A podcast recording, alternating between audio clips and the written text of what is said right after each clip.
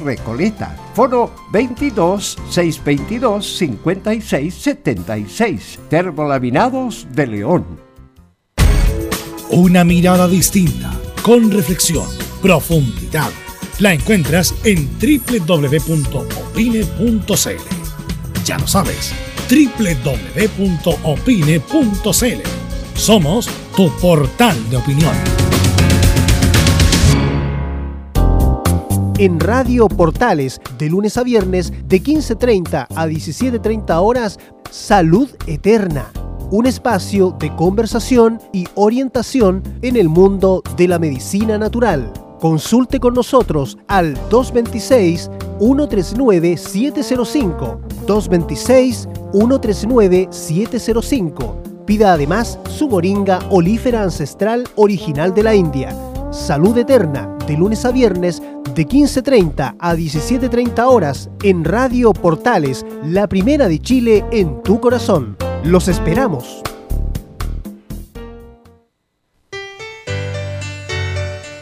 Dolores articulares, dolores musculares, cuídese. ¿Sabía que de no tratar a tiempo ese simple dolor, usted será un adulto mayor con serias dificultades en su vida diaria? Para ello, tenemos la solución.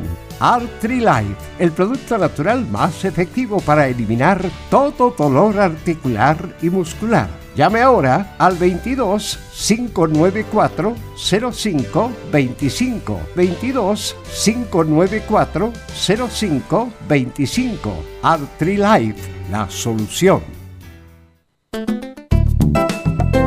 Comercial IAC Compañía Limitada. La mejor calidad mundial en laminados decorativos. Comercial IAC Compañía Limitada es Vertec en Chile. San Ignacio 1010, Santa Rosa 1779, Avenida Mata 446 y Portugal 501. Comercial IAC Compañía Limitada es Vertec en Chile.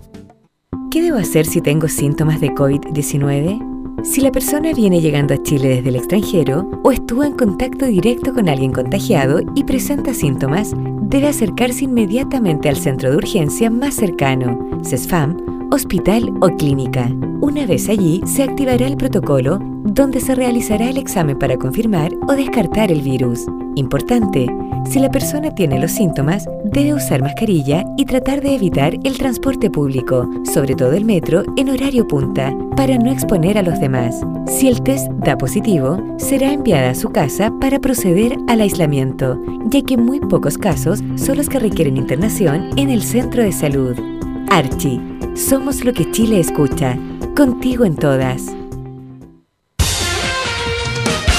Gracias a los superdividendos, tu hipódromo Chile siempre te paga más. Juega en Teletrack.cl. Descarga gratis la nueva aplicación de tu hipódromo Chile que siempre te paga más.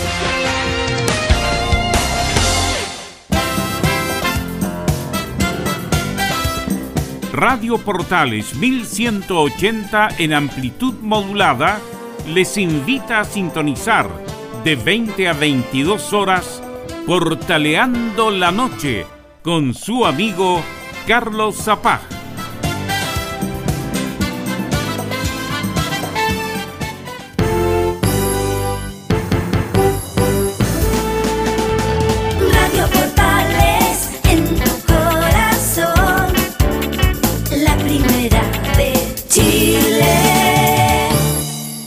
Atención a la red deportiva de emisoras amigas de Radio Portales. Al toque de gong, sírvanse conectar.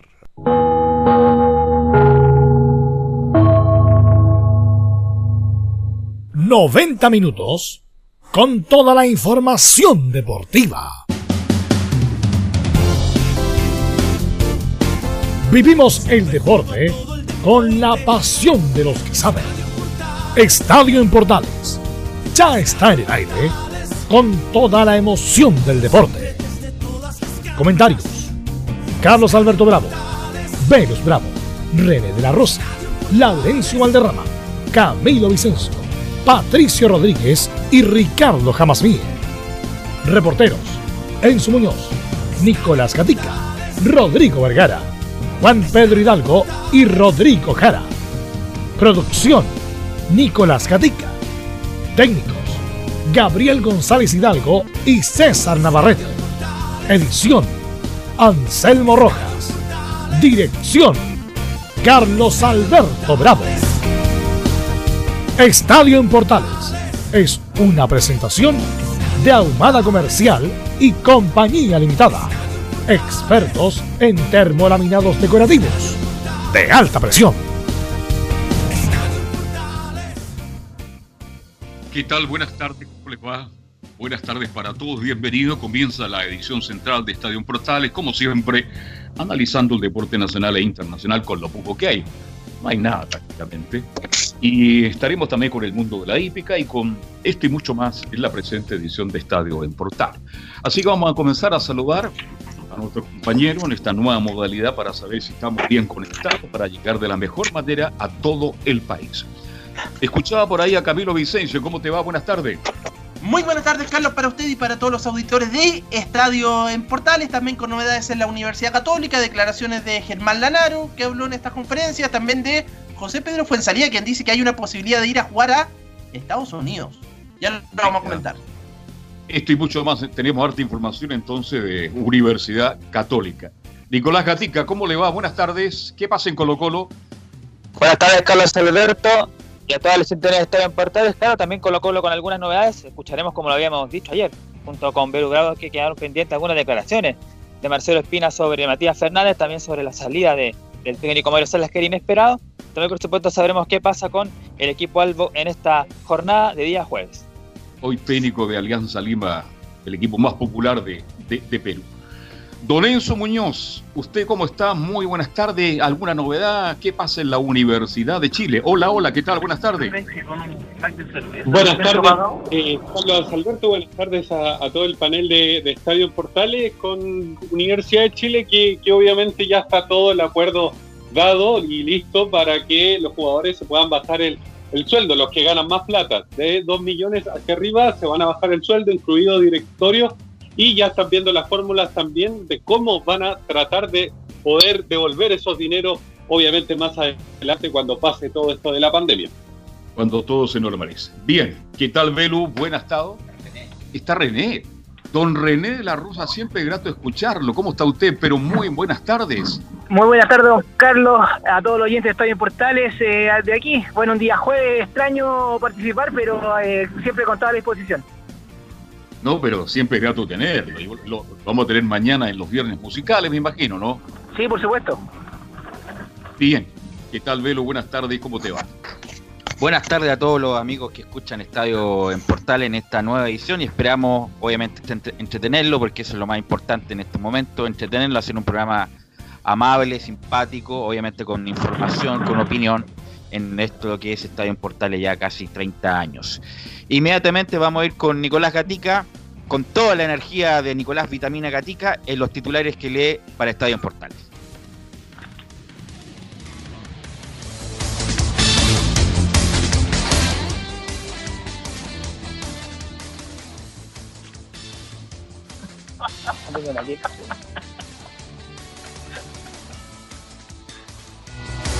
Nicolás. Que Nicolás se nos desconectó, Nicolás Gatica. Parece que se, se aceleró un poquito Nicolás Gatica. Bueno, cuando estemos conectados yo con Nicolás Gatica, él nos avisará, él estará, eh, nos va a indicar eh, los titulares de la jornada. ¿Está por ahí Nicolás Gatica o no? Donde lo apura tanto, eh, Velus, ¿ves? Donde lo apura tanto, quiere hacer todas las cosas sí. bien, Nicolás, y todavía no aparece tiene que desmutear a Nicolás Gatica. Me parece que mutió y no, no. Ahora sí, ahora desmutió parece. Nicolás Gatica.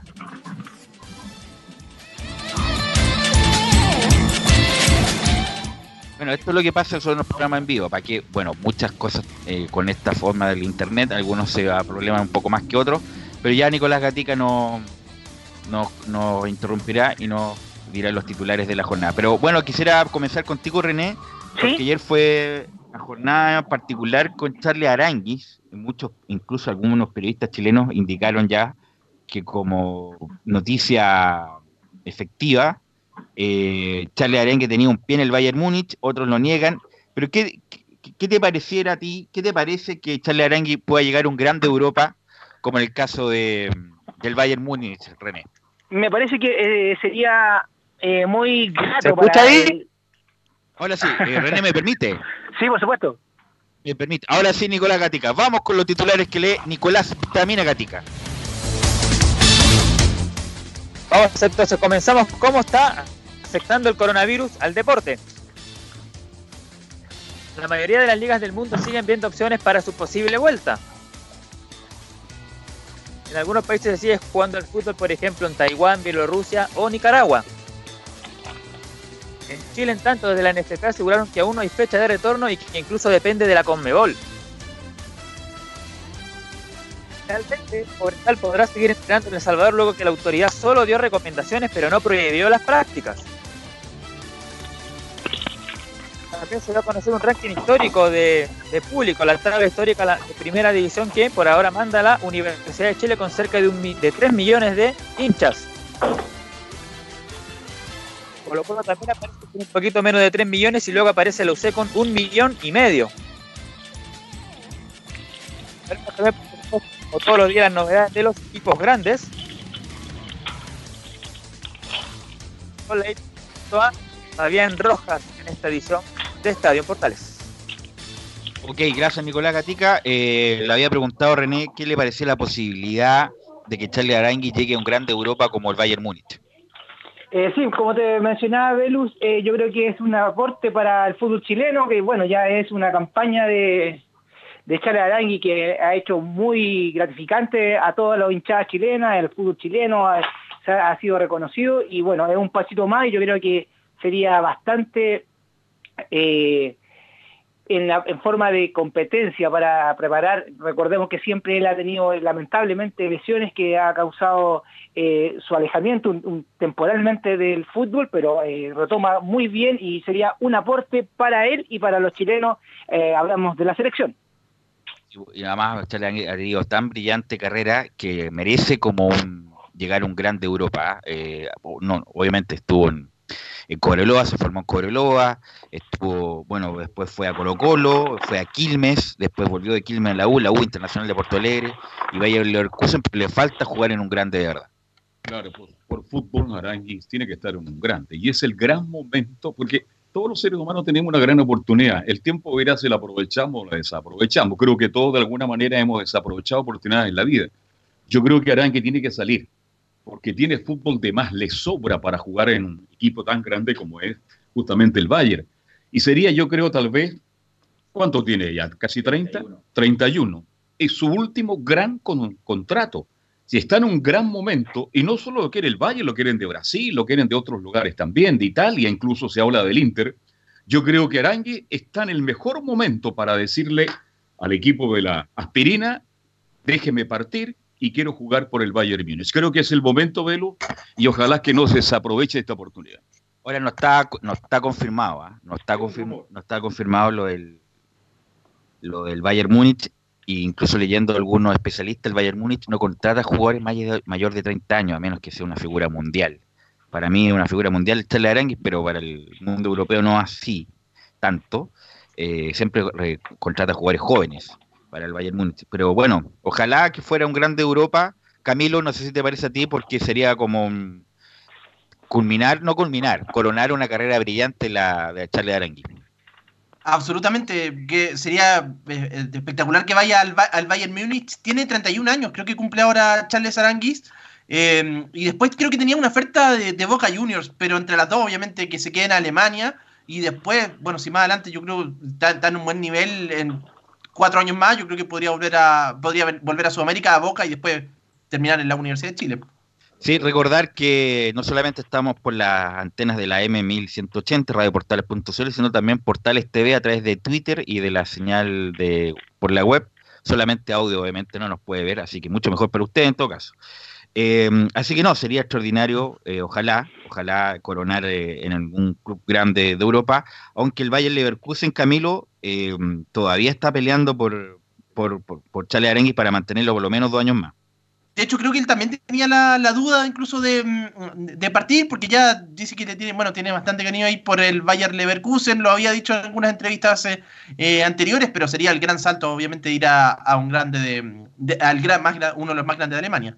De Alemania, justamente. Bueno, René, ayer eh, tuvimos los audios de mm, Enrique Ose respecto de la realidad de los árbitros nacionales y bueno, y fue bien, bueno, como, como toda la realidad chilena, algunos, algunos pueden soportar esta inactividad, actividad económica cero para algunos y otras no tanto y reflejaba bien la realidad Enrique Oces del arbitraje, que hay algunos que están bien, otros que están mal, otros que se la están aguantando. Usted que, bueno, lo comentamos también el lunes, ha tenido mayor eh, noticia respecto de sus colegas, eh, cómo está la realidad actual de, de cada uno de ellos. Bueno, eh, no tuve la suerte de escuchar a Enrique, pero yo creo que no estoy lejos de la realidad por todas las amistades que tengo. Eh, me preocupa el tema también porque yo todavía me siento partícipe del arbitraje. Y eh, efectivamente, para algunos está bien, para algunos está mal, especialmente lo que no es, eh, lo que es cadete, lo que es árbitros que están en, formación. Le ha ido muy mal porque de eso algunos muchachos se la juegan, vienen de provincia, estudian la INAF, arriendan, y del mismo arbitraje que, que, entre paréntesis se puede decir pitutean, pagan su arriendo, están dos años y medio, hacen aprueban el curso, después lo pasan a la NFP si, cumple con los requisitos, y ahora están sin partidos, sin nada, solamente con eh, pruebas en forma teórica, en una plataforma que mandan los profesores, le mandan preguntas, jugadas, y hay a través del WhatsApp se responden todas las jugadas y al finalmente cuando ya todos eh, responden, el profesor le da eh, si efectivamente es lo que sancionaron. Pero como te vuelvo a repetir, el, lo que es eh, arbitraje profesional, los que están contratados, lo que estamos hablando FIFA, estamos hablando de, lo, de, renombre, que es eh, Bascuñán, Tobar, todos los que están eh, ahora felizmente contratados han llegado a acuerdo con la NFP y no lo están pasando tan mal, pero como le están exigiendo como a todo lo que ha hecho la NFP, ha mandado muchos eh, la parte administrativa a trabajar desde sus casas, pero algunos están con goce, sin goce de sueldo, solamente con vacaciones, entre paréntesis, eh, obligatorias. Así que, eh, como bien dice Enrique, y no dudo que, es así, algunos, y yo creo que la minoría, está pasándola bien en el lado del arbitraje.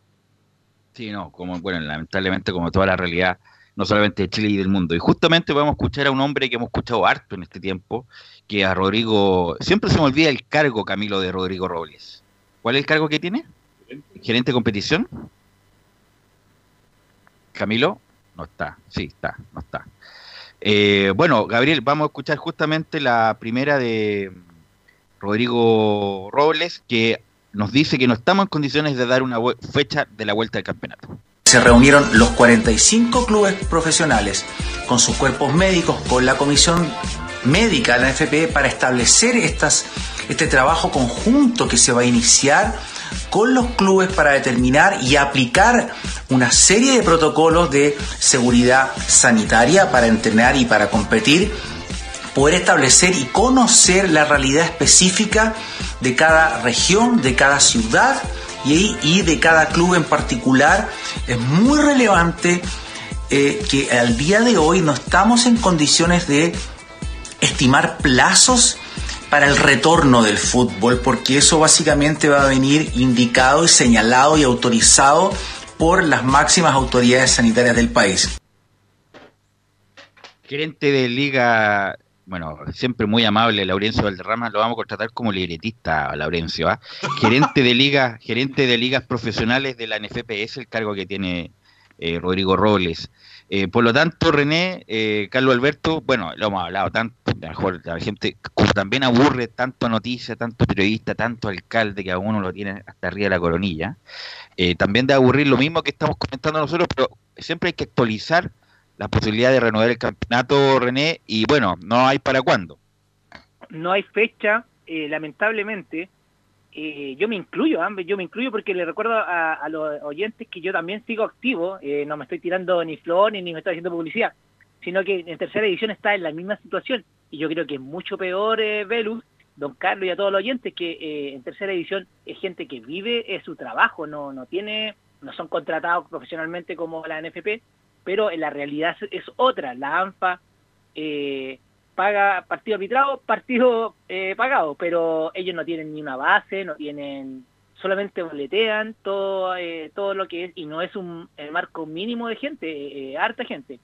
Yo me incluyo porque tengo, eh, felizmente tengo otra actividad, pero hay algunos que dependen del arbitraje, especialmente los extranjeros que se han ido a ese lado. Bueno, usted tiene muchas actividades, no solo una, tiene varias. Bueno, lo felicito por eso. Pero volviendo al arbitraje, claro, hoy día están las competencias bancarias, están todo el fútbol, las ligas. Y muchos de estos árbitros, porque me consta, eh, en el momento que ellos pueden, también pitutean con las ligas. Y ahí se paga relativamente bien. Entonces, cero actividad. Cero actividad, cero posibilidad. Y tendrán que, no sé, ayer yo comentaba con Velo, no sé, o se tendrá que buscar una fórmula con la NFP para ver una manera que adelanten dinero, anticiparle algunos dineros para que ellos puedan sobrevivir este tiempo y después habrá que descontárselo. Yo creo que hay fórmulas, mi estimado René, para buscar una solución. Sí, yo creo, don Carlos, que efectivamente eh, debe haber alguna solución, fórmula. eh, no, no, no creo que van a, sacar el, el 100% que sacaban eh, mensualmente en, en- forma normal, pero yo creo que como todo se va a ajustar y yo creo que va a tener un buen término, porque si siguen pasando los meses eh, se está agravando para... No es novedad para nadie, pero yo creo que tiene que haber una solución y para la tranquilidad mental y también económica. Camilo, usted que maneja todas las fechas de prensa política, porque obviamente usted es el editor, conductor de la revista de Portales, las fechas del plebiscito, de las elecciones, ¿usted los tiene a mano? Sí, la fecha del plebiscito es en octubre, el 25 de, de octubre, ese, ese día, el domingo. Y después hay una mm, las elecciones primarias para los alcaldes que va a ser a fines de noviembre, el 29 de ese mes. Por lo tanto, hay dos fines de semana que no se puede jugar. Obviamente, si la pandemia es controlada o se puede hacer actividades. Bueno, como lo comentamos ayer con el doctor Paz en la tarde, lo más probable es que no, o, o- o- sea muy, la verdad que sea más largo de lo que uno estima conveniente. Vamos a seguir escuchando a Rodrigo Robles, la segunda de Rodrigo Robles, que también dice que también va a depender mucho de lo que estamos hablando de la Comebol. Se está trabajando en diversos escenarios que en conjunto con la información que eventualmente nos brinde Conmebol respecto de las competiciones internacionales, eso se cruzará en términos generales con la dinámica local, con el, inicio de las competencias locales, con las clasificatorias eventuales que se jugarían en los meses de septiembre, octubre y noviembre y a partir de eso estar preparados con escenarios distintos que cuando tengamos la autorización para poder comenzar a entrenar y, de luego competir, poder tener desarrollados y, eh, y, básicamente listos eh, eh, esquemas de competición. Bueno, ahí estaba Rodrigo Robles, que ayer también lo comentamos, que Gonzalo Belloso es jugador de Cobreloa, secretario de la Comebol y también indica algo parecido, que van a tratar de terminar las ligas, pero obviamente todo sujeto a que la autoridad sanitaria de los países, además que todos los países tienen normas distintas, algunos más restrictivos, otros más abiertos, etcétera, etcétera. Así que, mm, bueno, está complicado, eh, René. Eh, ¿Usted cómo lo hace? Usted que es un deportista profesional, hay que recordarle a la gente que nosotros no solamente tenemos un gran panelista como René de la Rosa, ex árbitro profesional, sino que también es deportista, él es triatleta y también bailarín. ¿Cómo lo está haciendo usted en el sentido de no perder la forma física, René? le voy a ser eh, bien sincero a la gente, no me voy a hacer, eh, y a ustedes están menos todavía, eh, les soy sincero, eh, sigo entrenando. Yo eh, tuve la suerte de ayer de trotar, eh, bueno, aquí ahora, lamentablemente ahora se viene la cuarentena acá en el sector del bosque, acá frente a la Fuerza Aérea vivo yo, y ahora viene desde a partir de hoy día a las 22 horas empieza la cuarentena. Así que lo va a ver bastante difícil lo que es el eh, aspecto laboral y entrenamiento. Y el día ¿No tiene anterior... usted eh, bicicleta estática, elíptica, algo así para entrenar dentro de la Le voy a casa? ser súper eh, sincero, salí a andar en bicicleta. Salí a andar en bicicleta de las Vale, hasta las nueve y media. Va a tener que, va a tener que, bueno, hacer caso por René, va a tener que ocupar mascarilla cuando salga, si es que No, sale. no, sí, con mascarilla Sí. pero eh, le- soy sincero, es súper incómodo para lo que para qué andar con cosas, es súper incómodo entrenar con mascarilla, bueno, el hecho de andar no, con mascarilla, no. es algo extraño. Sí, así que bueno, el, el sector, una parte de San Bernardo, bueno, Camilo me, me corrige si estoy mal, una parte de San Bernardo y todo el bosque de cuarentena desde la desde hoy, ¿o ¿no? Sí, hoy día a las 22 horas. Sí, hoy día de las 22. Vamos a, bueno, ayer hablamos de lo de Cobresala, que habían como eh, informaciones cruzadas, que sí lo permitieron, no lo permitieron. Al final, la Ceremi permitió, obviamente con restricciones, vamos a escuchar a Gustavo Huerta, el entrenador histórico de Cobresal, la primera Gustavo Huerta, que nos indican que han tomado todos los resguardos. Algún, algún tema, sobre todo ayer, eh, respecto a alguna negación que nosotros debiéramos seguir entrenando. Hemos tenido crítica. Eh, de repente, eh, los que conocen acá El Salvador saben lo, especial que es. Eh, acá Codelco Salvador ha tomado mucho recaudo respecto a todos los, los que habitamos acá.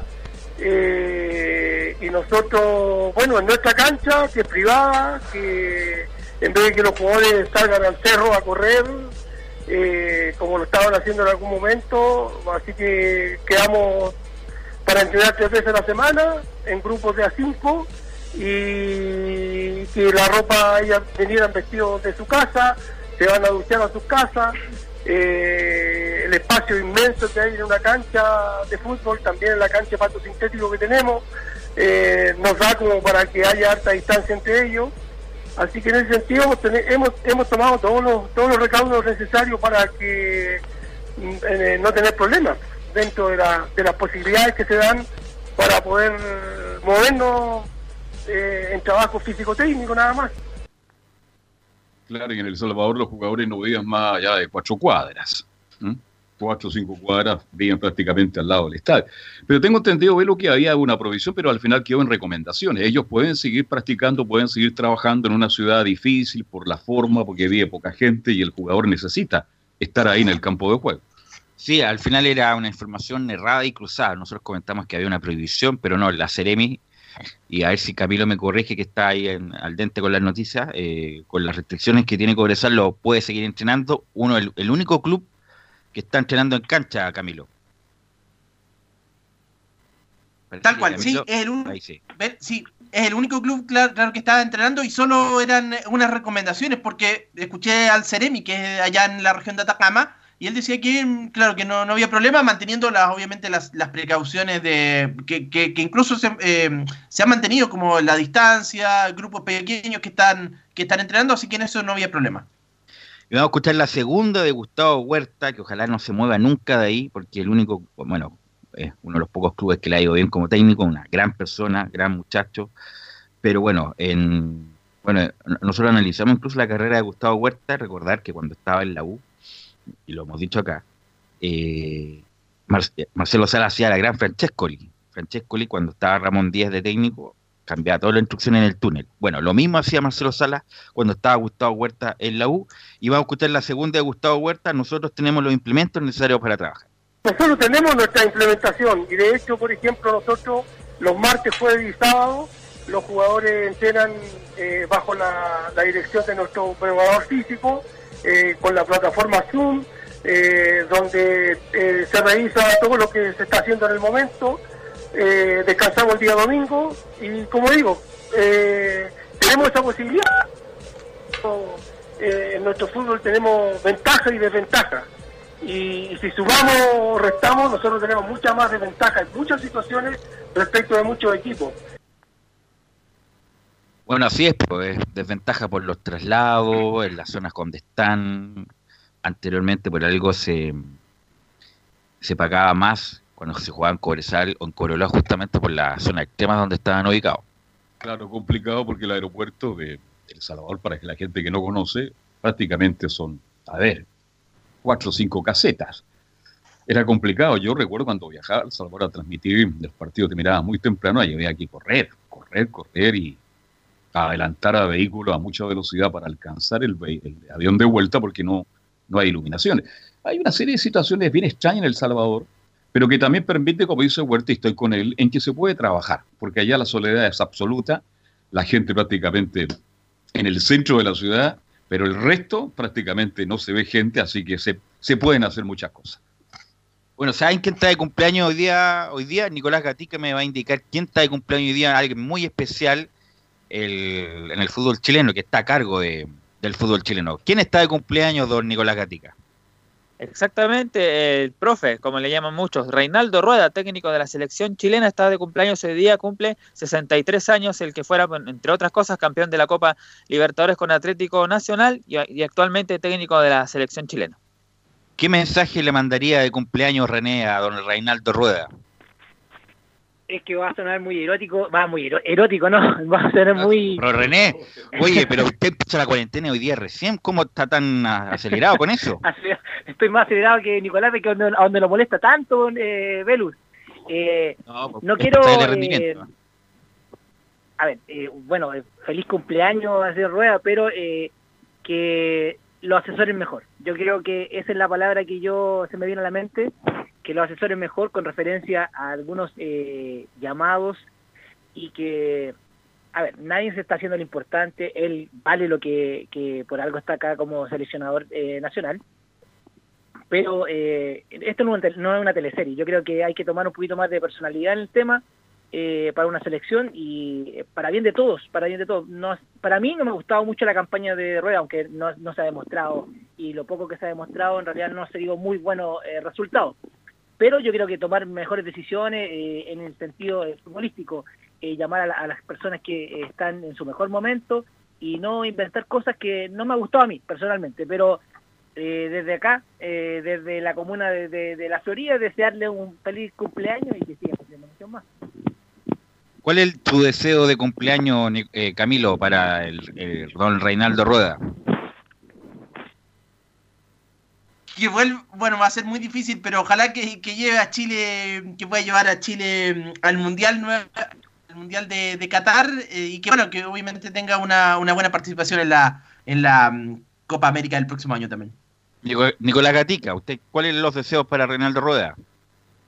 Bueno, los deseos que encuentre, que encuentre la, la fórmula necesaria, los jugadores y también los esquemas respectivos para que le pueda ir bien a la, a selección y ojalá poder clasificar al Mundial. Esos son los deseos para Rueda, que encuentre el, camino. Bueno, uno cuando alguien está de cumpleaños le desea lo mejor. Que tenga un gran día, tipo joven, hace 63 años. Este, ¿Qué pediría yo para Rueda? Porque Rueda no ha tenido suerte tampoco. Mire, toda la suspen- ¿De cuánto que no juega Rueda? No con... Bien, a mí lo que me interesa es que Rueda, más allá de los resultados, muestre una mecánica de fútbol. Y eso es lo que estamos criticando todos. No ha mostrado una mecánica, un estilo de fútbol. Los quedamos con, bueno, con el sabor, el fútbol bonito de Bielsa, de, San Paoli, pero cuando esperábamos a Rueda, vamos a ver, porque no solamente el esquema de San Paoli y Bielsa son los que triunfan en el mundo y que nos gustan a los chilenos. El problema está ahí lo que yo veo a Rueda como técnico de la selección nacional, con mucha... No ha tenido suerte, hay que decirlo, en el buen sentido que no ha podido trabajar como él quiere, pero tampoco veo una idea futbolística, un estilo, y ah, más allá de perder Rueda, tiene un estilo y esto nos puede llevar al Mundial. Yo lo he dicho del minuto uno, no, que a mí no, la verdad no me ha gustado para nada el trabajo de Rueda, independiente que, insisto, tiene muchas atenuantes, que el equipo está más viejo, eh, que hay jugadores que tienen poco ritmo, pero insisto, con 14 o 15 jugadores que tiene la selección de nivel, podría hacer algo mejor de lo que ha hecho. El único partido competitivo, ya lo he dicho ya, el que jugó con Colombia en Copa América, donde Chile mereció ganar los 90 minutos, pero el resto, la verdad, ha sido discreto su trabajo. Obviamente lleva desde, bueno, desde octubre en adelante que no pudo trabajar, los jugadores se rebelaron, entre comillas, no quisieron jugar ese partido con Perú en Luma, hay que recordar, la gente tiene mala memoria, pero independiente que el seleccionador tiene poca- pocas horas de trabajo en cancha, se puede igual trabajar como lo hizo Bielsa y San Paoli y armar un equipo competitivo. Así que bueno, independiente de nuestra opinión, le deseo un, buen tipo, pero a lo mejor no era el nombre para este momento de la selección chilena. Ha buscado por todos lados jugadores. Lo único que faltó, René, es que lo llamara usted para la selección chilena. ¿eh? Eh, yo creo que, bueno, el- por representar la camiseta eh, chilena, yo creo que eh, crece mucho más el ego y crece mucho más la, la, actitud. Así que yo no, yo creo que me hubiese, pero estoy en la edad. Estoy así como los contratos en Europa. No pueden ser más de cierta edad, así que estoy pasado. Así que lamentablemente no podría contar conmigo. Eh, bueno, Reinaldo Rueda tuvo- ha tenido una brillante carrera, si eso nadie lo desmerece. Tiene un buen campeón con Nacional de Medellín, campeón de la Copa Libertadores, llevó a Honduras al Mundial, estuvo en Ecuador aunque no le fue muy bien, estuvo en las selecciones menores de Colombia, eh, se formó en Alemania, pero en Chile lamentablemente como que no le ha encontrado la vuelta, eh, ha hecho una, una conferencias de prensa bien extrañas, incluso pidiéndole el papel a las preguntas de los periodistas, incluso una como como logó a Bielsa, ¿te acuerdas Camilo? Y nadie entendió nada, ha sido bien bien bien extraña la estadía de Rueda en ese sentido en, Chile. Sí, publicó esos videos de fue como en junio, julio por ahí del año pasado, previo a la, Copa América, en junio, eh, donde publicó ese, ese video de, Marcelo Bielsa. Se ha basado bastante en, en reconocer el trabajo de sus antecesores, de, lo de San Paoli lo, lo ha mencionado en los últimos días, eh, y bueno, lo del propio Bielsa que en reiteradas ocasiones. Así es, eh, René, te quiero agradecer por estar estos minutos con nosotros. Mañana esperamos contar contigo nuevamente por tu opinión y tu simpatía, así que te agradezco estos minutos para Estadio en Portales. ¿ah? Eh, muchas gracias, Velus, eh, don Carlos y a todos los oyentes, a todos ahí, a Camilo, a, a Nicolás eh, y a todos los oyentes. Bueno, mañana es de esperar. Entra, como vuelvo a repetir, eh, mi comuna a cuarentena, así que vamos, a vivirlo en carne propia ahora, porque lo hemos visto solamente por televisión, pero ahora lo tenés que vivir. La gente está bastante desesperada acá entre el bosque, San Bernardo, volviéndose locos, pero yo creo que hay que ir a la calma y no a la desesperación, así que espero estar con ustedes mañana, eh, como hoy. Que tengan muy buenas tardes. Gracias. Gracias René. Ahí está René, nuestro comentarista, que nos acompaña esta primera media hora. Vamos a ir a la pausa, Gabriel, y vamos a volver con el informe de la U Colo Colo y Radio Portales le indica la hora. 14 horas, 4 minutos. Comercial IAC Compañía Limitada. La mejor calidad mundial en laminados decorativos. Comercial IAC Compañía Limitada es Vertec en Chile. San Ignacio 1010, Santa Rosa 1779, Avenida Mata 446 y Portugal 501. Comercial IAC Compañía Limitada es Vertec en Chile. ¿Cuáles son los signos y síntomas del coronavirus? En la mayoría de los casos se ha presentado fiebre sobre 38 grados, tos, dificultad para respirar. Si la enfermedad no se trata a tiempo, estos síntomas pueden agravarse. ¿Existe tratamiento para el nuevo coronavirus COVID-19? No existe en la actualidad tratamiento específico. El tratamiento es solo de apoyo y depende del estado clínico del paciente y está orientado a aliviar los síntomas. ¿Hay vacuna para el coronavirus? En este momento no se ha desarrollado una vacuna para este virus. Archie, somos lo que Chile escucha. Contigo en todas. Una mirada distinta, con reflexión, profundidad. La encuentras en www.opine.cl. Ya lo sabes, www.opine.cl. Somos tu portal de opinión.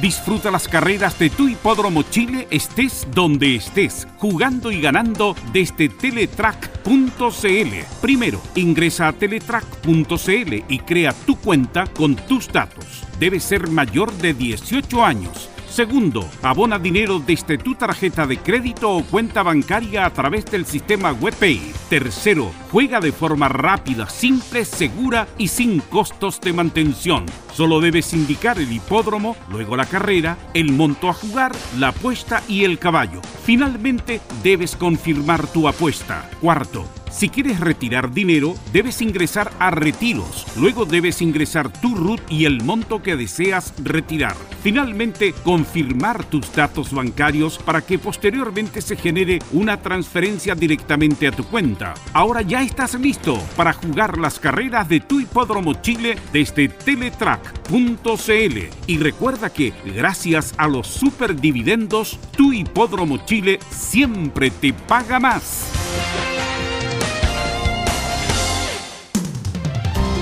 Termolaminados de León, tecnología alemana de última generación. Casa Matriz, Avenida La Serena, 776 Recoleta. Foro 22 622 56 76. Termolaminados de León. ¿Quieres tener lo mejor y sin pagar de más? Las mejores series de televisión, los mejores eventos deportivos, equipo transportable, películas y series 24/7. Transforma tu TV a Smart TV. Llama al 973-718989. Twitter arroba Visita www.radiosport.cl, el sitio web de la Deportiva de Chile. Programas, noticias, entrevistas y reportajes, podcast, radio online y mucho más. Todo lo que pasa en todos los deportes lo encuentras en www.radiosport.cl. La Deportiva de Chile en Internet. Es muy importante, es urgente, es vital que entre todos detengamos el coronavirus. Y todos podemos ayudar a través de una sencilla acción. Quédate en casa por tu salud, la de los niños y la de los adultos mayores. Sigamos los protocolos que entrega la autoridad de salud y evitemos contagiarnos o contagiar a nuestros seres queridos o a otras personas. Quédate en casa porque es la mejor manera de ponerle fin a este virus. Nosotros te seguiremos informando y acompañando, pero te invitamos de todo corazón que por favor lo hagas. Es muy fácil. Quédate en casa. Quédate en casa. Quédate en casa. Quédate en casa. Quédate en casa. Quédate en casa. Recuerda, al coronavirus lo derrotamos entre todos. Seamos responsables. Es un mensaje de Radio Portales, la primera de Chile. 1180 en amplitud modulada. Radio Portales en tu corazón, la primera de Chile.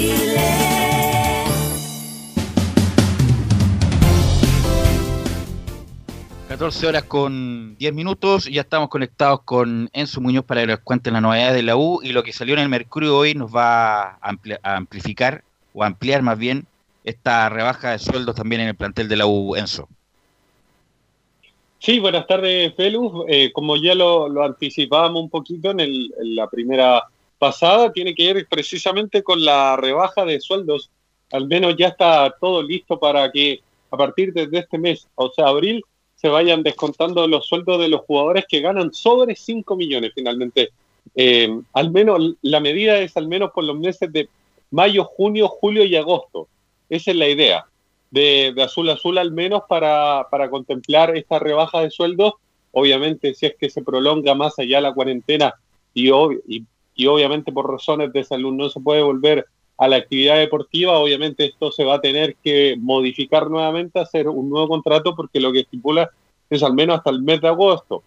Eh, La idea también está en que durante el tiempo, o sea, hasta el 2021 se hagan amistosos, o sea, desde agosto hasta el 2021 se hagan amistosos para, obviamente, tener un- alguna forma de, de traer de nuevo esos dineros que, que obviamente es como un préstamo, básicamente lo, lo que se va a hacer, préstamo de, los funcionarios que ganan sobre 5 millones, incluye jugadores y altos mandos que, mm, que entre comillas, le van a, a no pedir a Universidad de Chile. Es como, es como eso, básicamente.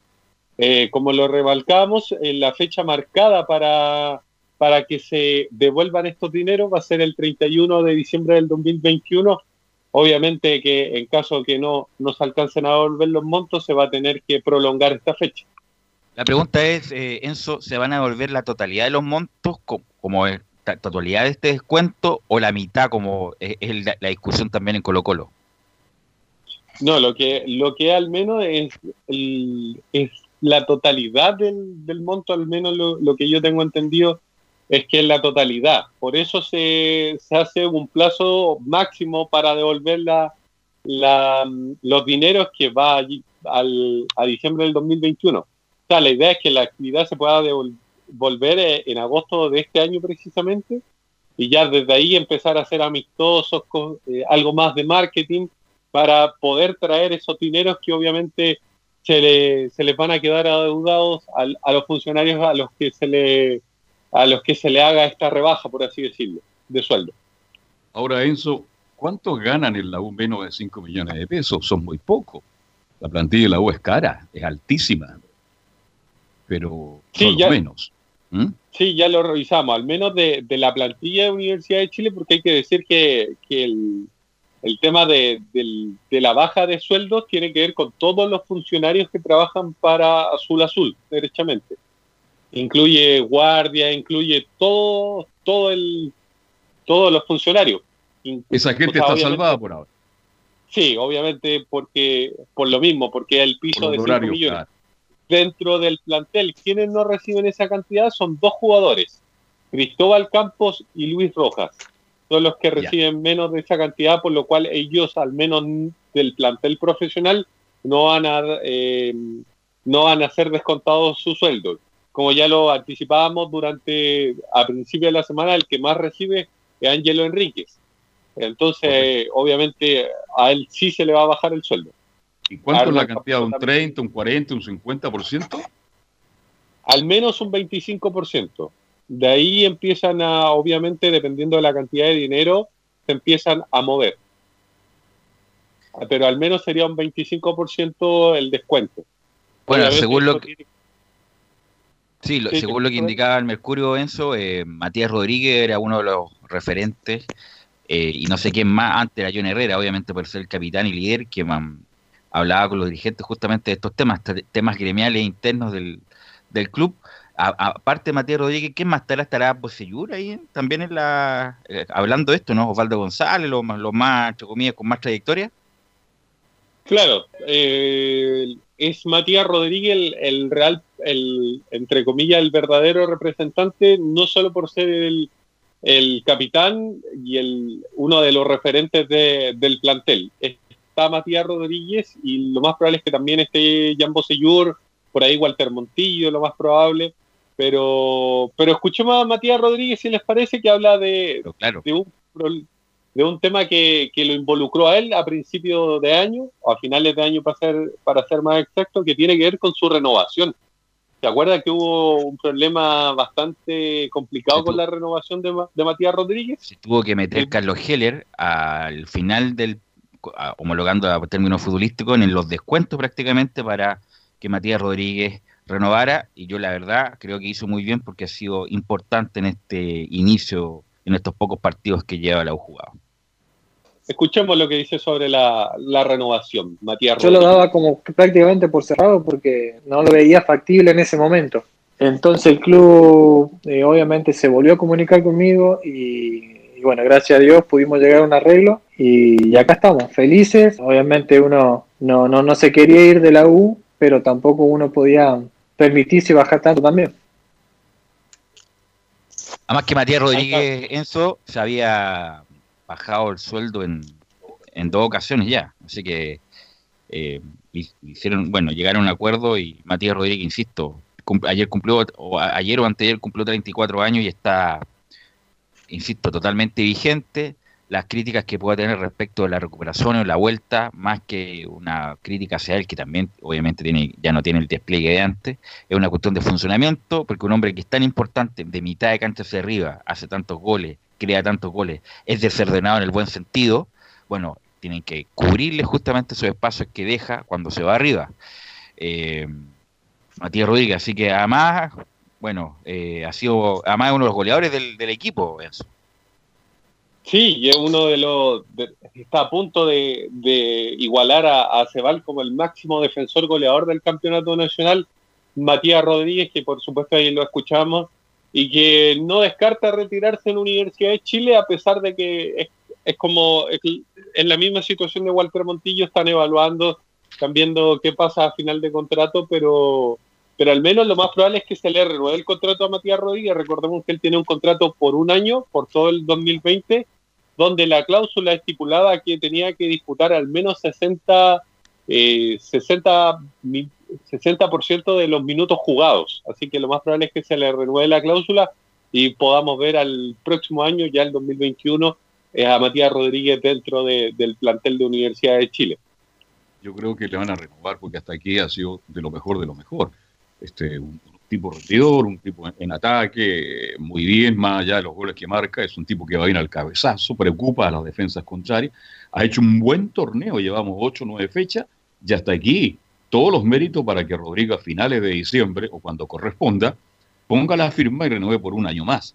Yo creo que ya Mati se va a quedar en Chile definitivamente y va a renunciar a jugar, a seguir jugando al fútbol justamente en la Universidad de Chile, mi estimado Enzo. Sí, al menos el deseo que ha manifestado él es retirarse en Chile, pero tampoco está descartado a, a poder salir a, a otros países, por ejemplo, por así decirlo, pero su, su deseo al menos es, es por ahí cuando se retire estar viviendo en nuestro país, le gustó nuestro país, así que lo más probable es que Matías Rodríguez, cuando deje la actividad, esté completamente eh, en nuestro país. Matías, Matías Rodríguez se formó en Boca, por si acaso, se formó en Boca Juniors, después se fue a Nacional de Uruguay, donde fue campeón, fue compañero de Mauricio Victorino, de ahí lo trae Gerardo Peluso a la U, donde empieza incluso hasta de lateral izquierdo, jugó Matías Rodríguez, hace gran campaña, sale, eh, bueno, fue semifinalista de la Copa Libertadores, todos sabemos lo que pasó con San Paoli, después se va a la Sampdoria, donde juega muy poco, la verdad, hasta un año, y después vuelve, eh, se, vuelve, se vuelve a Gremio, donde hace una correcta campaña y ahí retoma con la U, donde es como ha sido su lugar en el mundo Matías Rodríguez. Pero y lo que hizo bien en la U, y lo que hizo muy bien en la U, lo que hizo, porque lo hizo realmente, le valió para jugar por la selección argentina. Creo que jugó uno o dos partidos. Fue solamente nominado Matías Rodríguez. Estuvo en la banca por un partido eliminatorio y un partido amistoso con Brasil en Miami, en Estados Unidos, pero nunca pudo jugar un minuto, pero sí estuvo nominado, algo eh, que no pasaba de Acosta Grosito eh, cuando eran llamados a la selección argentina jugando en Chile, Enzo. Así que eso con Universidad de Chile, que, que obviamente sigue entrenando en cuarentena con todos los jugadores reunidos a través de plataformas, eh, obviamente para poder estar conectados. Ok, gracias Enzo, que tenga buena tarde, nos encontramos mañana. Buenas tardes. Nicolás Gatica, usted tenía varias cosas pendientes de Colo Colo que dejamos ayer en la, en la edición de ayer de Estadio Portales.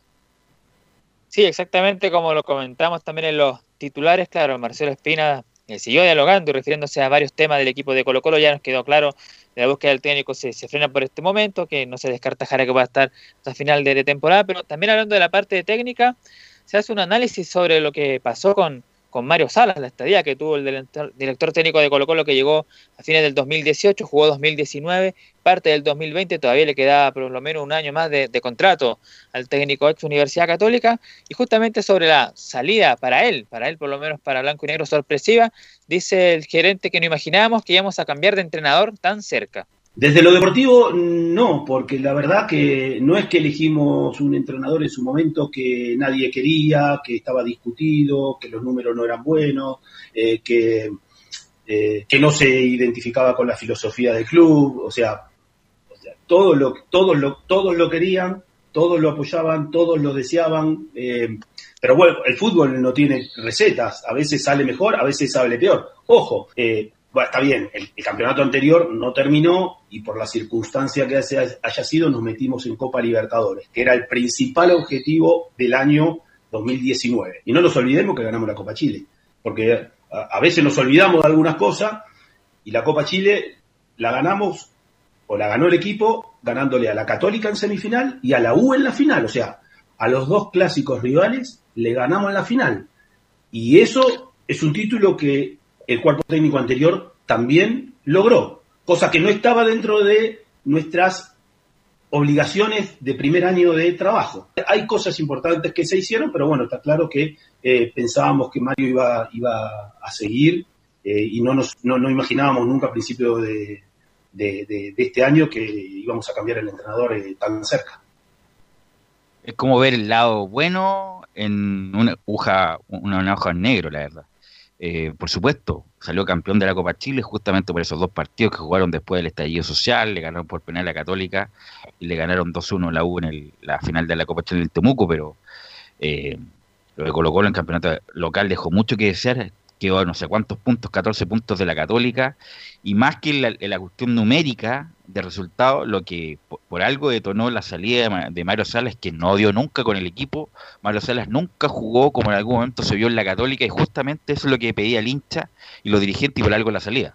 Claro, porque no tuvo la capacidad la mujer Sala para decir, este, estas son las razones por las cuales no puedo jugar. Lo dijimos hasta la, hasta las hasta el cansancio, Colo Colo nunca jugó bien, nunca jugó al estilo Mario Sala, intentó en un momento dado, pero tenía jugadores muy avesados, con tantos años de recorrido, que era imposible. Entonces Mario, yo creo que algún día lo van a entrevistar y va a decir la verdad de los hechos, porque se sabe esto. Hay, hay cosas que él ha dicho internamente a los amigos. Nunca pude jugar como a mí me gustaría haber jugado en Colo Colo. Bueno, lamentablemente se farrió. Y cuidado, ¿eh? que Mario Sala ahora va a Perú de vuelta, porque hizo una buena campaña en el Sporting Pero llega la Alianza Velus. Alianza un equipo muy de mucho más presión porque el Sporting es el tercero. Luego está, está Universitario, que es el segundo, que es como la U de Chile. Alianza es un equipo mucho más complicado. Esperemos que le vaya bien. No va a ser fácil dirigir a un equipo tan popular como Alianza Lima. La verdad da lo mismo, o sea, no es que de lo mismo que si le va bien o no en Alianza de Lima, porque ya le fue bien en Perú, la cosa era dar salto a un mercado distinto, pero bueno, nadie se puede meter en las negociaciones y en la plata de los demás, Nicolás Gatica. Y otra de Colo Colo, otra crítica que se le hace también a Blanco y Negro, aparte de los de Mario Salas, es lo de Matías Fernández por la contratación del volante 14 del equipo de Colo Colo, sabiendo todas las dificultades que presenta el Mati desde que incluso se fue de Colo Colo en el 2006, que no ha vuelto a ser el mismo que destelló justamente en estos años. Y justamente sobre ese tema, Marcelo Espina dice, imaginamos que podíamos tener esa dificultad con Matías. La presentación de Matías eh, fue en relación a lo que representa Matías para Colo Colo. Eh, todo el público lo quería eh, y, me parece que la presentación va acorde a lo que es un, jugador que salió de la casa, que le dio mucho al club, eh, que tiene un perfil extraordinario, que tiene un perfil extraordinario porque es un pibe espectacular. Y nosotros imaginábamos que podíamos tener esta dificultad con Matías. ¿Y por qué? Primero porque venía de un año eh, con pocos minutos. Segundo, porque en los últimos, no recuerdo cuántos meses, pero meses en el fútbol colombiano, eh, lo trataron en una lesión mal, de otra forma, y que eso lo llevó a no jugar. Entonces, eh, después de un tiempo de inactividad, después de una lesión que no fue tratada como debió haber sido tratada según los especialistas, pensábamos que este tipo de altibajos en cuanto a, sus, eh, a su recuperación podía llegar a, darnos. Eh, esperemos que con, con, una buena pretemporada o con lo que podamos hacer ahora, después de todo este lío, y volver a jugar, eh, Matías esté en óptimas condiciones, nos pueda dar lo que es Matías.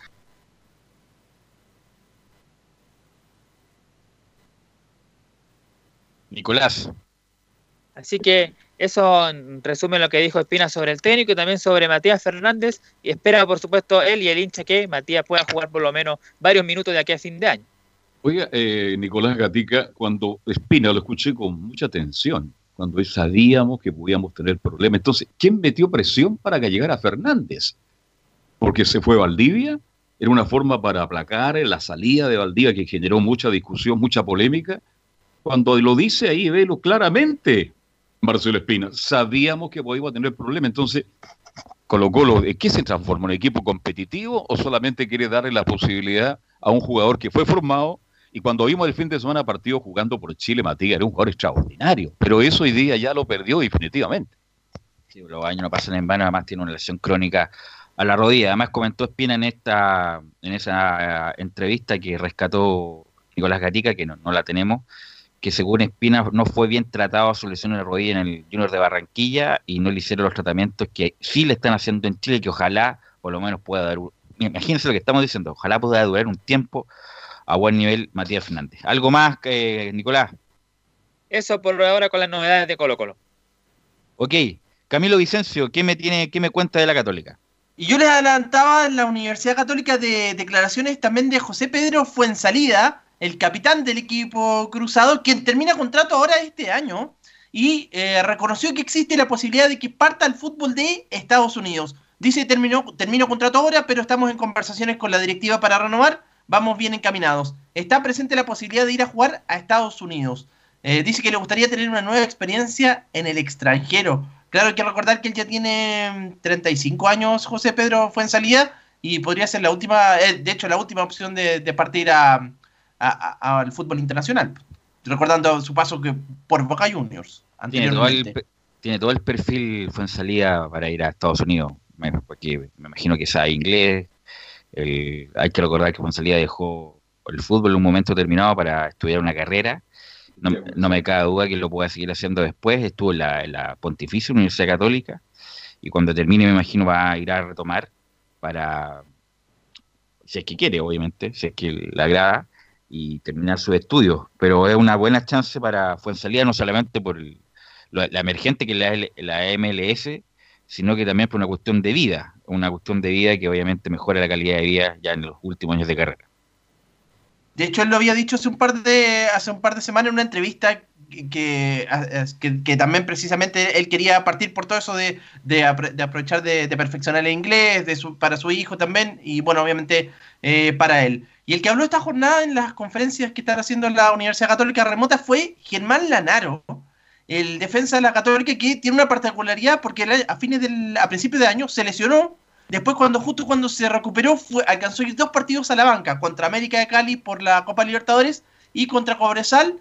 Y después, bueno, se paró el campeonato y ya no se sabe hasta cuándo, eh, cuándo va a volver. Se refiere Germán Lanaro a cómo influye esta para eh, tras su recuperación. Sí, es difícil, difícil porque, porque bueno, eh, después de, de hacer una, creo que una buena recuperación, más allá de que de los tiempos se habían, se habían eh, apurado un poco, bueno, por el tema de querer estar rápido y querer las ganas que tiene uno de, estar y, de estar disponible para el, para el cuerpo técnico, obviamente, eh, bueno, lo condicionó un poco todo, todo esto.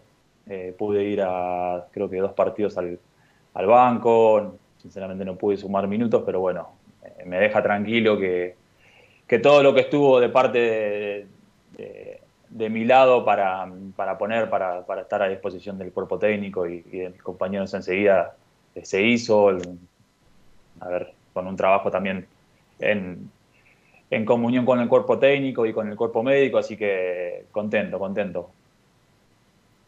Bueno, y en otro audio de Germán Lanaro habla de las charlas que han tenido como grupo. Sí, sí, la verdad que, que, bueno, la- las primeras semanas no, no lo habíamos hecho y, y a partir de la, de la semana pasada ya lo empezamos a hacer, empezamos a tener como una dinámica o días específicos para, para hacer esas charlas. Y la verdad que, y hasta por ahí soy sincero, al principio no creí que podía llegar a servir, pero pero sirve, sirve, sirve ver a tus compañeros, sirve hablar de otras cosas, porque la verdad que por ahí nosotros si tenés contactos con tres, con cuatro o con cinco en el día a día, de que mandas mensajes, de que charlas un poco, pero, pero obviamente que, que eso sirve para ver a todos, para ver cómo están, para ver cómo se, nos vamos manteniendo, para seguir uniendo un grupo, la verdad que somos un grupo y, eso está bueno que, no se pierda y que, sigamos más o menos todos en una misma tónica. Ya eso con las declaraciones de Germán Lanaro. Bueno, también habló Matías Dituro, refiriéndose a propósito que la Católica, de momento, no, no, no tienen contemplado una rebaja en, en- en su sueldo, pero ellos dijeron como, como plantel, eh, ya lo conversaron, de que si es que se llega a concretar en algún momento, eh, que sean los jugadores los primeros en pasar por esa situación y no los otros funcionarios del club. Así Bueno, que eso esa- la. Sí, eso es lo, bueno, lo conveniente. En todos lados pasa asegurándole la remuneración a los que menos ganan, obviamente, y los sueldos más altos, tanto de los clubes importantes y no tanto, eh, van a ser trabajadas en un porcentaje importante. Gracias, Camilo. Sí, Sí, antes de cerrar, no, una cosa extra de la Católica, o sea, que no, no pertenece a la Católica, pero lo que justo vi una imagen acá eh, de los arreglos en el estadio de la cisterna de, de Palestina. donde toda la razón. Tienes Sí, toda la que le- razón. sí, Buen que le detalle. pusieron, sí, le pusieron butacas a lo que correspondería a la galería, lo que sería la galería antes en el Estadio Nacional. 2.400 butacas en el Estadio Palestino, el estadio más feo de Chile, pero por lo menos de feo, está de malo, está, de feo está pasando a menos feo. Y bueno, un buen detalle de la gente palestino que toda la parte Andes, estas butacas dejó de estar con cemento, por lo tanto toda la gente que se ubique ahí va a estar bien sentado. Así que una buena, una buena gestión de la gente de Palestino, ojalá mejoren lo de, el acceso y todo, que independiente y de quién tenga la responsabilidad, si la cisterna o no, pero llegan 800 mil años con las piedras ahí, y qué le cuesta a Palestino si tampoco es tanto superficie para asfaltar y mejorar el estadio, porque lo más probable es que Palestino, bueno, si es que el alcalde, bueno, el alcalde dice tantas cosas en la cisterna, bueno, lo más probable es que mucha- por mucho tiempo Palestino va a jugar ahí. Me alegro por Palestino, me, alegro por el municipio, ojalá que puedan mejorar o tener una pista atlética, mejorar. Si el estadio no, no requiere mucha inversión para mejorar su, su presencia y hacerlo mucho más grande. Así que buena noticia para la gente del fútbol, para Palestino y para la cisterna. Pero además se quejan de los camarines, del túnel, bueno, de muchas cosas. Además, el- ojalá, po, porque insisto, el estadio de la, de la cisterna no es muy agradable ir a ver fútbol. Eh, vamos a la pausa, Gabriel, y no hay nada de audio ya, por si acaso, para el próximo bloque. Eh, vamos a ir a la pausa, Gabriel, y Carlos Alberto Bravo con Fabián Rojas hacen el bloque del aire.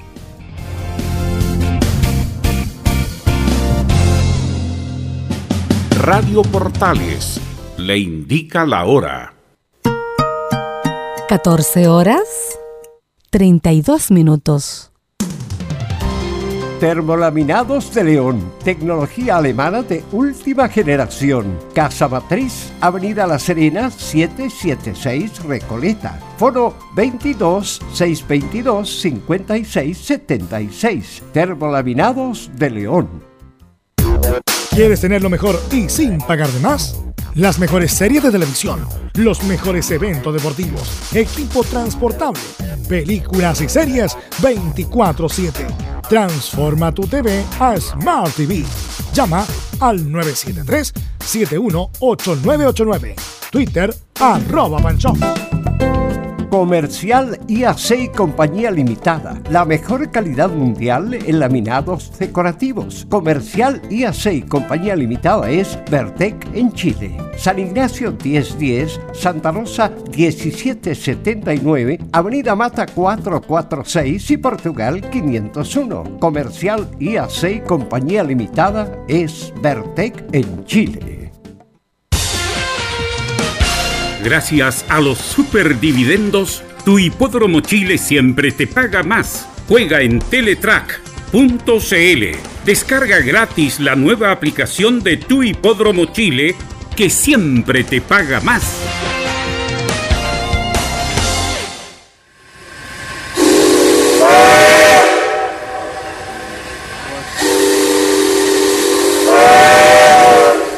Salvador Fernández regresa a la estación principal, Radio Portales.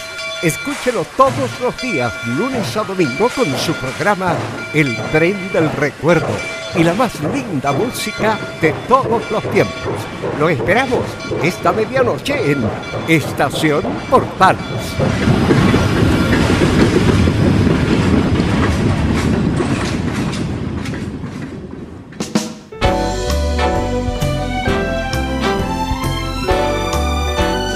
Radio Portales, en tu corazón, la primera de Chile.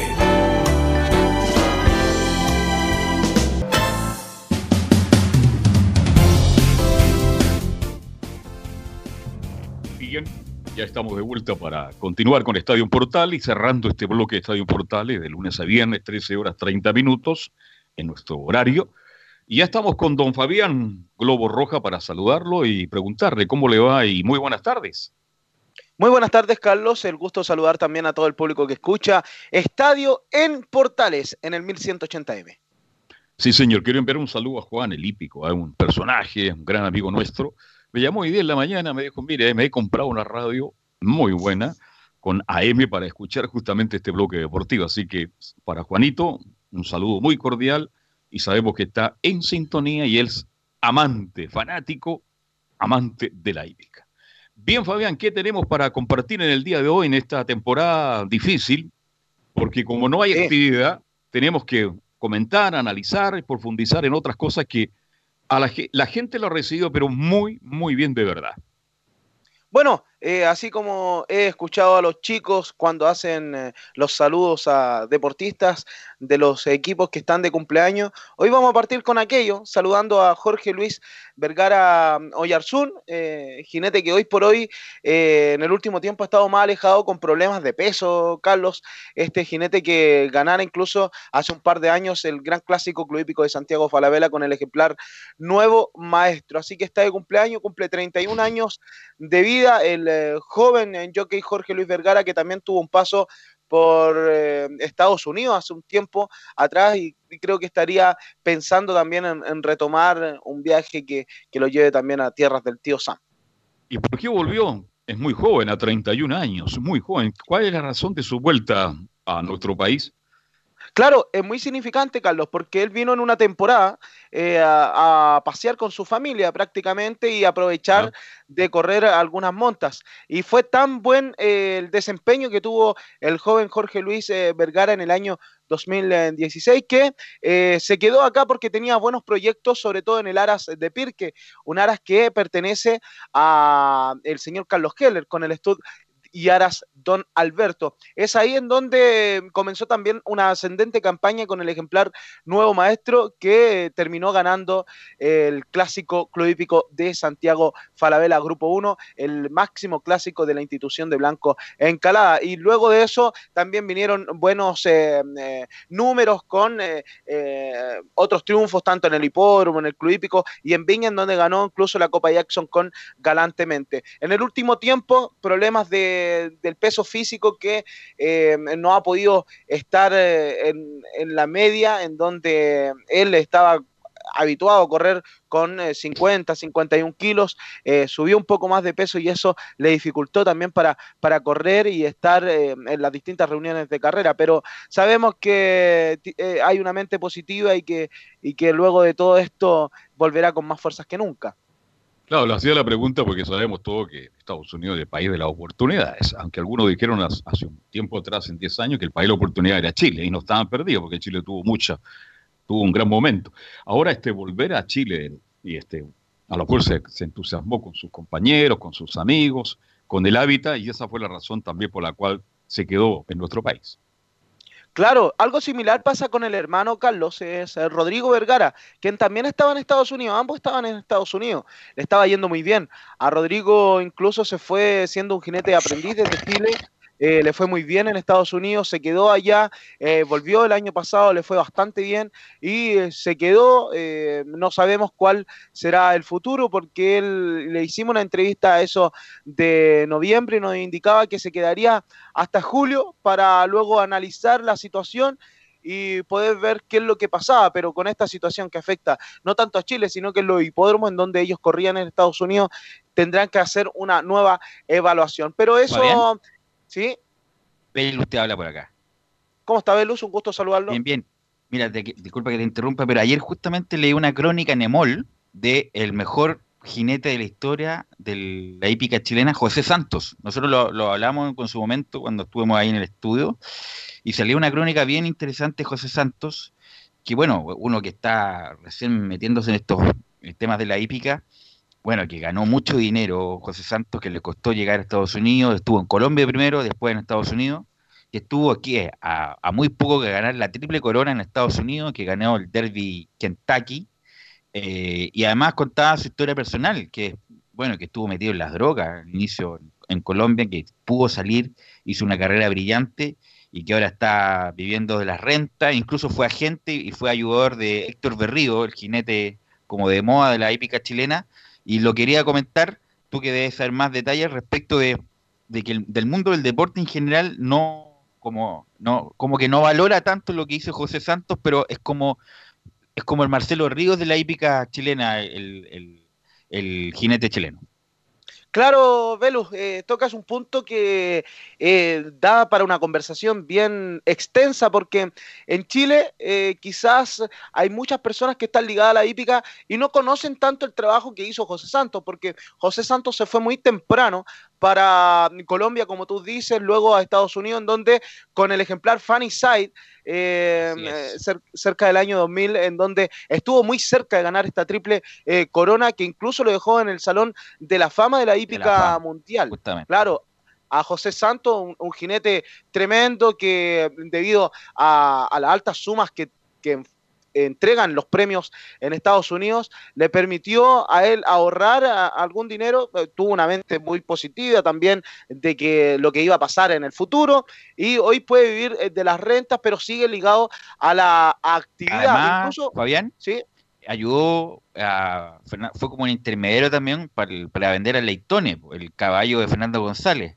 Así que también eh, tiene algo que ver con, entre comillas, venta de, de compra y venta de caballo. Claro, eh, él tiene el contacto allá, se maneja muy bien, conoce todo el mundo de la hípica americana y también tiene los contactos acá en Chile. Recordar que es una familia hípica, la familia Santos, está Manuel Santos, su hermano, también está Pedro Santos, que es quien sufrió un accidente años atrás y que hoy por hoy estaría pensando en continuar en la actividad como preparador en Concepción. Incluso ha estado comprando algunos ejemplares. Con todo esto que está pasando, se ha retrasado todo esto de que ha estado pensando su hermano eh, Pedro Santos, que además es ganador de un latinoamericano en 1985 con Patio de Naranjo. Así que una familia muy ligada a la hípica, eh, familia penquista por, por lo demás y además el cuñado de... eh, de José Santos y de Pedro es eh, un preparador que es el preparador líder de la hípica, de la penquista como es eh, Joana Maya. Así que eh, toda una familia hípica y bueno, para concluir con el tema en donde usted me, me- me indicaba que José Santos, claro, es el mejor deportista hípico de, de todos los tiempos por lo que logró en Estados Unidos. Pero si hablamos por lo que logró acá en Chile, creo que en, en ese debate eh, se mete con mucha fuerza el nombre de Luis Adrián Torres, quien ha logrado cerca de 5.000 triunfos. Así que eh, acá, de lo que ha hecho acá en Chile, eh, si nombramos un jinete de lo que ha hecho en Chile, creo que Luis Adrián Torres está por encima de José Santos, pero eh, a nivel global, lo que ha hecho José Santos está pero por encima de todo lo que ha logrado eh, todos los jinetes que también eh, encabezan también con eh, Luis Adrián Torres. Y también destacar que hay otros jinetes que han sido bien nombrados en Estados Unidos, eh, Fernando Toro, entre otros, ahora ha, sido bien nombrado Héctor Isaac Berríos, pero la hípica chilena siempre ha tenido ese toque con la hípica americana de, de demostrar que tiene muy buenos jockeys. Por ahí pasó una laguna en donde no, no hubo tan buenos caballos, no hubo jinetes que pudieran ir a participar a Estados Unidos porque también había una competencia altísima. Y ahora con, con esta inclusión de Héctor Isaac, de Raúl Mena en un hipódromo más pequeño, pero Héctor eh, mediéndose con, con grande. Incluso Héctor corrió, ha corrido dos carreras el día de hoy, por ahí tuvo que sofrenar en la tercera competencia, pero estar corriendo con eh, eh, jinetes de la talla de Luis Sáez, de Taylor Gafalione, de Irado Ortiz, de José Ortiz, que incluso son deportistas en la hípica que eh, son millonarios porque tienen altas sumas, millones de dólares en sus cuentas, es gratificante lo que hace Héctor Isaac hoy en día. Interesante el tema, la familia Santos ligada a la, a la hípica. ¿Usted sabe dónde vivían los Santos?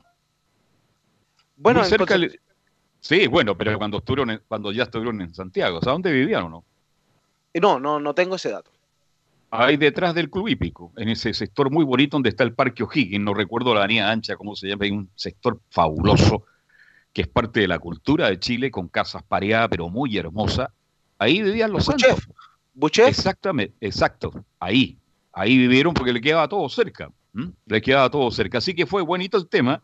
Yo estoy de acuerdo con, con usted y con Velo y C. Santos.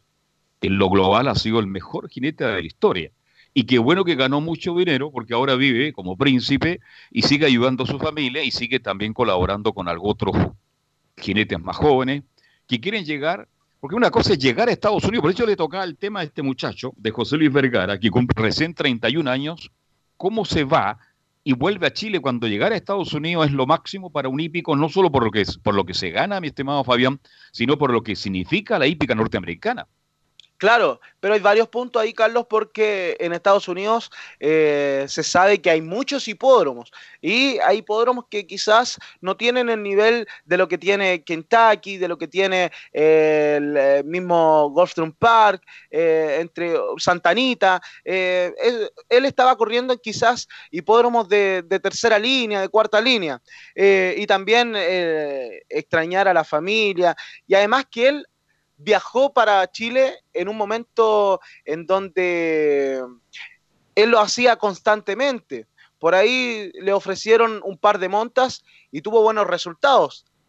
Y también eh, cabe destacar que acá si tienes buenos resultados, también las sumas de dinero son, son altas, las que ganan cuando les va bien a los jinetes. La otra vez eh, destacábamos el, año excelente que tuvo Jaime Medina años atrás con Cariblanco, que tuvo un promedio de ganancias de 8 millones de pesos. Así que eh, también es eh, cuando toman esta iniciativa de pasar por un excelente momento, quizás aprovechan eh, dicho momento. Así que eh, Jorge Luis Vergara por ahí tomó esa decisión, le fue muy bien en un año, hoy por hoy eh, con problemas de peso, pero que él nos ha indicado, ha estado trabajando duro para volver con todo después de toda esta pandemia.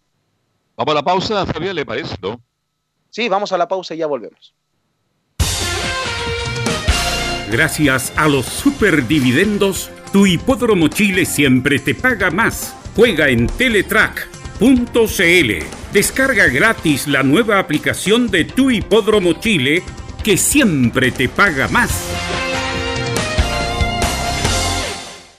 Ya usted lo he visto muchas veces, Fabián, en el hipódromo, y, y no hay carrera, usted, aunque no hay carrera, siempre va para allá. ¿Y por qué va tanto al hipódromo? Porque el Hipódromo Chile siempre, pero siempre, siempre, no hay dudas de que siempre paga más.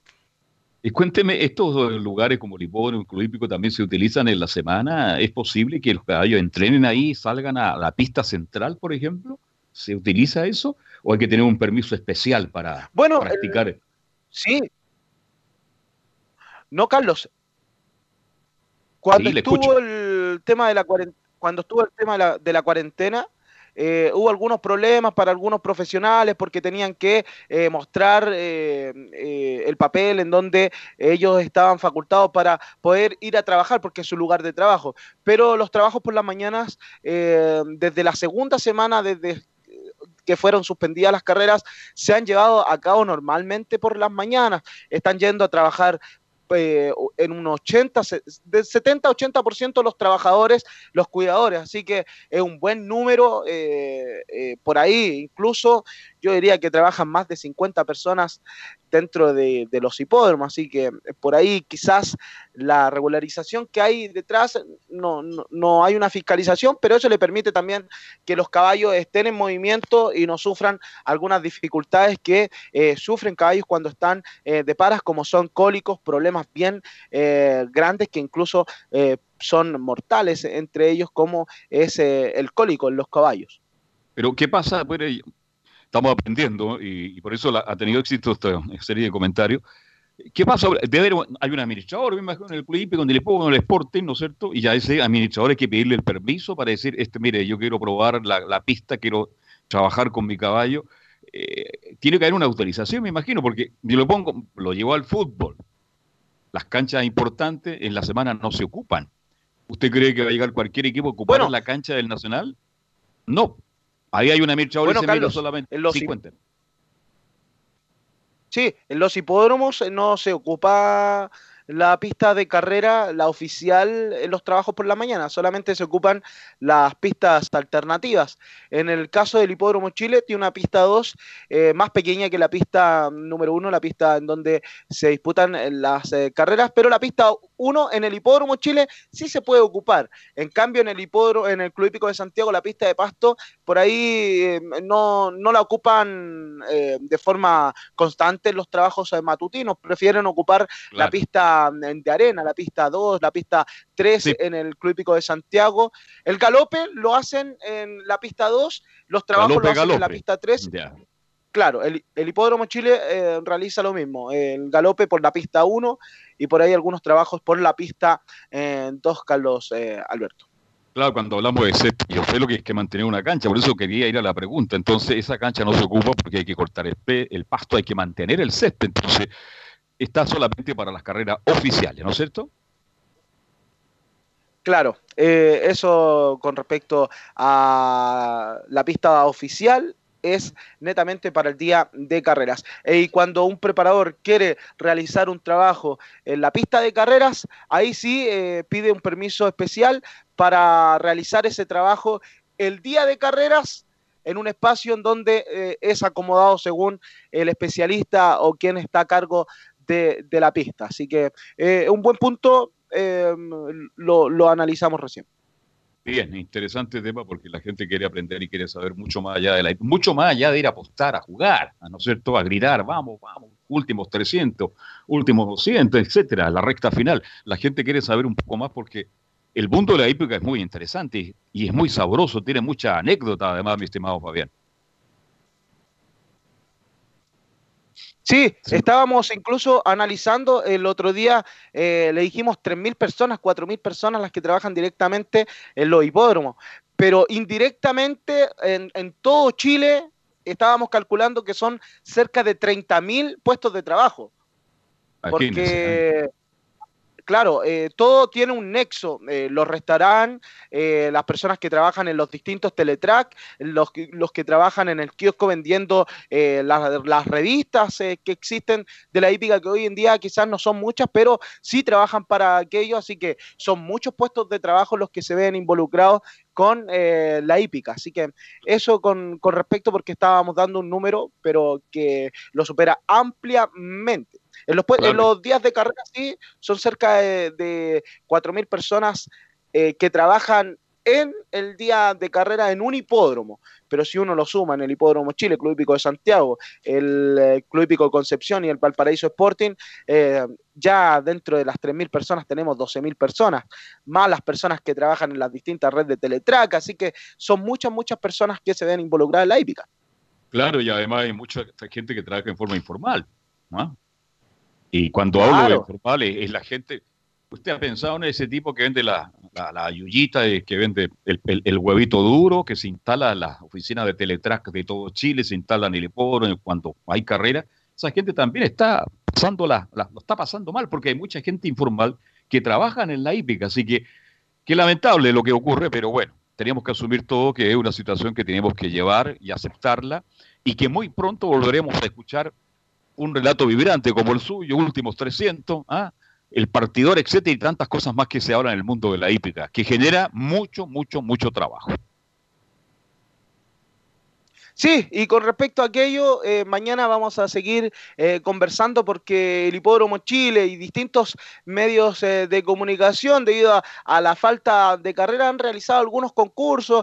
Eh, hay un rapero incluso que eh, ha pedido la ayuda de todos los hípicos y algunos jinetes que digan su frase hípica para armar una canción con respecto a, la hípica. Así que mañana vamos a estar analizando aquello y antes eh, de ir terminando con, con este programa, eh, que se hizo muy grato por lo demás, como siempre, mandarle un saludo fuertísimo a un colega del periodismo hípico y también deportivo. Creció con Claudio Palma, con Santiago Chavarría, hablamos de Juan Antonio Torres, quien se encuentra muy delicado de salud en estos momentos, está hospitalizado. No es por el COVID-19, según los que nos indicaron. Es desde el martes que está en la UCI. eh, eh, no tenemos la, información en qué hospital está, pero sí eh, estamos averiguando toda la información para mandarle un fuerte abrazo a Juan Antonio Torres y también una lamentable noticia que pasó en Antofagasta, Carlos Alberto Bravo, porque uno de los propietarios que en el último tiempo había dado de qué hablar con Fallen from Heaven, como es el estudio de, de Ángelo Andrés, de don Jimmy Rojas, que viaja siempre desde Antofagasta a Valparaíso, en donde están prácticamente la mayoría de sus ejemplares, le entraron a robar a su fuente de trabajo, que es eh, su botillería, en donde está haciendo algunos delivery. Eh, voy a darme la licencia la botillería Horizonte, me, me pidió ahí eh, un- una pequeña ayudita de nuestro querido amigo Jimmy mm, Rojas, pero lo lamentable de todo esto es que él ha decidido vender eh, prácticamente a todos sus caballos eh, de carreras, los puso a la venta para armar nuevamente un capital porque eh, lamentablemente le llevaron prácticamente todos desde su puesto de trabajo, y sobre todo en en esta época en donde está muy, muy, pero muy difícil eh, todo. Así que un fuerte abrazo para Juan Antonio Torres, para Jimmy Rojas, que está en Antofagasta, quiere salir adelante nuevamente y se puede comunicar con él para comprar algunos de sus ejemplares que tiene, que son varios. Usted no está en el delivery en el almacén, ¿no? No, estoy acá en, en, en cuartenado. En, cuarentena. En cuarentena, Bien, en una- cuarentenado, en cuarentena. Un saludo para Juan Antonio Torres, que se recupere. Este, le deseamos lo mejor de lo mejor. Y si Dios quiere, nosotros mañana nos reencontramos, Fabio, de nuevo, para seguir hablando con este mundo fascinante ¿ah? que lo estamos descubriendo. Yo en este caso lo estoy descubriendo, porque de verdad todo el mundo cree que sabe de hípica, no es así. Para saber de hípica hay que estudiar un poquito, hay que meterse, estar en el día a día, y creo que la gente que más allá de jugar está aprendiendo mucho más. Así que un abrazo, que descanse, cuídese y mañana a la una y media, a las dos y media estamos con usted. Un abrazo, Fabián. Así es, eh, Carlos. Un abrazo, Carlos, y también un abrazo para todo el público que escucha Estadio Portales. Y también para Gabriel González Hidalgo en el sonido y para todos los que integran Estadio Portales. Mañana a una y media vuelve la edición central de Estadio Portales. Gracias, buenas tardes, cuidarse, quédese en casa. Fueron 90 minutos con toda la información.